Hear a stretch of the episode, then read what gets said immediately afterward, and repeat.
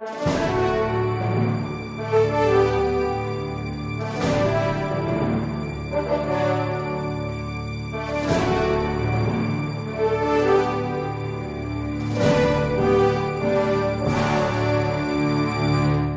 estive lendo nesses dias um livro do padre Antônio Royo Marim, Doctoras de la Iglesia, um livro sobre Santa Teresa de Jesus, Santa Catarina de Sena e Santa Teresa de Lisieux.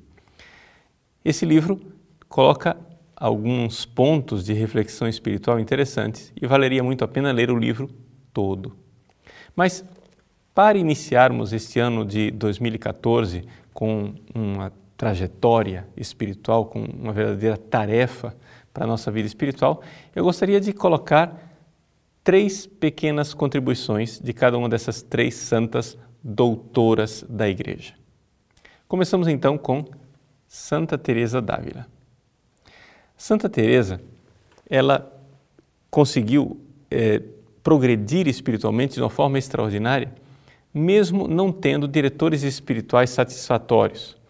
Na época dela, havia uma convicção de que quando uma pessoa crescia espiritualmente, ela devia deixar de lado a reflexão sobre a humanidade de Cristo. Ou seja, essas reflexões que todos nós fazemos sobre a paixão de Cristo, quanto Jesus nos amou, é, como Jesus viveu, a meditação concreta sobre o Evangelho, e que uma vez que nós estivéssemos é, já num nível mais elevado da mística, deveríamos contemplar diretamente a Santíssima Trindade, deixando de lado a humanidade de Cristo. Santa Teresa d'Ávila, como grande doutora, notou que isso é um engano. Nós devemos sempre, no início, no meio e no fim de nossa vida espiritual, sempre meditar sobre a humanidade de Cristo, porque Jesus é o caminho. Se Jesus é o caminho, ou seja, Deus que se fez carne, é o caminho para Deus, é o caminho para a Trindade, então nós não podemos descartar a humanidade de Cristo. É assim que Santa Teresa d'Ávila nos ensina concretamente a meditar sobre a paixão de Cristo. Por exemplo, na sua obra eh, Caminho de Perfeição, ela diz para as suas monjas que Peguem imagens de Cristo, o Cristo crucificado, o Cristo chagado, e a partir daquela imagem, meditem sobre o grande amor que Deus tem por nós. Então, aqui o primeiro ponto. Primeiro ponto, olhar para a paixão de Cristo. Olhar para o amor encarnado, concreto, real, verdadeiro, histórico com que Deus nos amou e aqui fazer todo o fundamento do edifício espiritual de nossa vida. De fato, São João, na sua primeira carta, capítulo 4, versículo 10, diz assim: O amor consiste nisso. Não fomos nós quem amamos a Deus, mas foi Deus quem nos amou enviando seu Filho para a expiação dos nossos pecados. Então, a morte de Cristo na cruz é o a realidade concreta do amor de Deus e é o primeiro passo. O amor é isto. Deus nos amou por primeiro. Esse é o número um. E o edifício espiritual de muitas pessoas vai, vem abaixo exatamente porque esquece essa realidade. Essa realidade de que o amor de Deus é o número um de nossa vida. E que esse amor não é uma teoria. Esse amor é uma realidade que se fez carne na humanidade de Cristo. Então, o primeiro passo para a nossa vida espiritual nesse ano 2014, tomar essa firme resolução, esse propósito de termos a cruz de Cristo diante dos olhos sempre. Jesus, amor encarnado, chagado por mim. E assim a gente é, pode concretamente viver nessa certeza. Eu fui amado com amor infinito, eu fui amado com amor sem defeito. Um amor que eu não, não me deixa mais como indigente. Eu não sou uma vítima não é? que precisa ficar aí mendigando o amor dos outros, mas existe em mim uma certeza: eu fui amado. Um segundo ponto vem de Santa Teresinha do Menino Jesus. Bom, como responder a este amor? É? Deus nos amou esse é o número um. Agora, uma resposta de amor da nossa parte. Bom, quando nós lemos a vida de tantos santos, os santos de alguma forma nos humilham. A gente olha é, para um São João Maria Vianney, para um, um santo Padre Pio de Pietrelcina. Eu, como padre, me sinto humilhado pelos dois. Os dois é, eram homens tão generosos, tão heróicos no seu amor por Deus, que faz com que a gente se sinta um, um átomo, um nada, um verme diante da grandeza espiritual de cada um deles. Ora, isso pode servir de desafio para a gente ser cada vez melhor, mas para a maior parte das pessoas, isso serve de desânimo. Ou seja, os santos são tão grandes e tão extraordinários que a gente já desiste diz: Ah, eu não dou conta. Bom, foi diante disso que então Santa Teresinha teve a sua intuição básica. A intuição de que existem grandes almas, esses grandes santos, grandes eleitos e escolhidos de Deus, uma elite espiritual, que nós, pequenas almas, não conseguiremos nunca imitar. Existe uma outra família, uma família de pequenas almas, na qual Santa Teresinha se sentia incluída, embora ela fosse uma grande alma. Mas na sua pequena doutrina, Santa Teresinha diz: estas pequenas almas podem amar a Deus mas não eh, com as formas heróicas dos grandes santos, mas da forma ordinária, normal, comum. É aí que então nós somos chamados a transformar cada um dos pequenos atos da nossa vida em amor a Deus.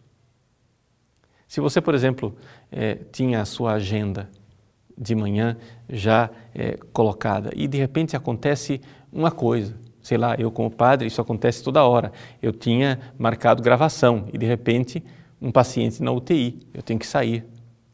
Pois bem, não é um grande ato heróico cumprir o meu dever de padre de ir lá na UTI. No entanto, existe aquele transtorno, aquele, aquela chateação, aquela cruz que você está carregando ali, que é pequena, mas que é uma cruz. E você então transforma isso num ato de amor a Jesus, para dizer: Jesus, eu vos ofereço isto. Então Teresinha era capaz de oferecer a Jesus é, a freira que lavava a roupa do lado dela e respingava água, né, atrapalhando, era capaz de oferecer o calor, ela ficava suada e fazia o propósito de não enxugar o rosto para oferecer esses pequenos atos a Jesus. E assim Santa Teresinha foi transformando todos os pequenos atos ordinários da sua vida em amor. E por isso ela foi uma santa extraordinária. Ela foi extraordinária na ordinariedade com que ela viveu o amor a Cristo. Então, esse é o segundo ponto que nós podemos é, colher desta santa doutora. Amar de volta. O número um, Santa Teresa d'Ávila. Nós somos amados com amor infinito no Cristo encarnado. Mas número dois, para amarmos de volta, vamos amar de forma simples. Vamos procurar amar Jesus não somente nos momentos em que, talvez por nossa vocação, sejamos chamados ao heroísmo, mas procurar amar Jesus no concreto, no dia a dia. Esta, este ensinamento de Santa Teresinha do Menino Jesus tem a grande vantagem de que traz a religião para a nossa vida, traz a espiritualidade para a nossa vida do dia a dia. De tal forma que você não precisa ficar esperando o dia do seu martírio para fazer atos heróicos de amor por Deus, mas você pode começar a amá-lo desde já. Mas atenção, o seu amor é sempre número dois, é sempre resposta de amor. E é por isso que Santa Teresinha, embora ela tenha sofrido tanto, não é? com é, a doença do seu pai, com a sua própria doença de tuberculose, ela se demonstrou com 24 anos de idade uma mulher de grande maturidade espiritual. É impressionante o caminho espiritual dessa menina. Ou seja, ela era uma menininha mimada, imatura, vitimista, ridícula. E Deus transformou nessa grande santa que ela é exatamente por este caminho, esta pequena doutrina de saber eu sou amado, preciso amar de volta. Terceiro ponto de Santa Catarina de Sena. Santa Catarina de Sena, ela é, exerceu um grande papel para, é, embora fosse leiga, não é? uma terciária que nunca viveu num convento. Ela, na verdade, ela era celibatária, mas não era freira no sentido técnico da palavra. Ela não era, é, não tinha votos religiosos. Ela era uma leiga no mundo. E ela, Santa Catarina de Sena, viveu um carisma muito importante para a igreja, de tal forma que, com, embora fosse analfabeta, com as suas cartas, cartas que ela ditava, ela mudou o destino da igreja convencendo o Papa a voltar de Avignon, a voltar do exílio. Pois bem, esta grande mulher que soube exercer um papel na santificação dos sacerdotes, o Papa, os bispos e os outros sacerdotes, nos ensina uma coisa também muito importante. A conversão dos pecadores deve ser buscada por nós para glorificar a Deus, ou seja, para que Deus seja agradado no seu coração, para a glória de Deus, para que Ele seja amado. É uma forma de nós amarmos Deus diretamente. E isso faz com que nós, então, sejamos verdadeiros apóstolos. É? Querer a conversão das pessoas para agradar a Deus, para a glória de Deus.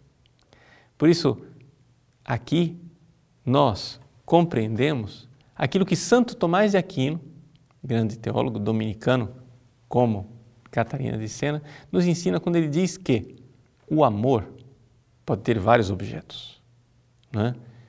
O objeto material do amor pode ser Deus, pode ser você mesmo, pode ser os bilhões de pessoas que estão aqui na Terra, podem ser os santos, podem ser os anjos. Você pode amar todas essas pessoas. Então, uma multiplicidade de objetos materiais. Mas a caridade, o amor, só tem um objeto formal, único objeto formal, que é Deus. Ou seja, você deve amar Deus por amor a Deus. Você deve amar a você mesmo por amor a Deus. Você deve amar os outros por amor a Deus. Então, ele é o objeto formal, ou seja, a modalidade, o viés através do qual nós devemos amar. Então, a nossa vida de apostolado, de nos sacrificarmos, de pregarmos o Evangelho, de querer rezar pelas pessoas, pela conversão dos pecadores, é? de oferecer sacrifícios, de fazer de tudo para levar as pessoas para o céu, deve ter como foco principal o nosso amor para com Deus, ou seja, para a glória de Deus. Então, aí faz sentido nossa vida de apostolado. Nossa vida de apostolado é um amor ao próximo? Sim, claro. Você deve amar o próximo, levando-o para o céu. Mas o próximo, nesse caso, é somente objeto material do seu amor. O objeto formal é Deus. Ou seja, é por causa da glória de Deus e para agradar o coração de Deus que nós devemos lutar e fazer de tudo para que as pessoas se convertam. Então, essas três lições destas três grandes doutoras. Aqui podemos ter um verdadeiro projeto espiritual para 2014. Número um, o amor de Deus encarnado em Cristo. A cruz de Cristo diante dos meus olhos sempre.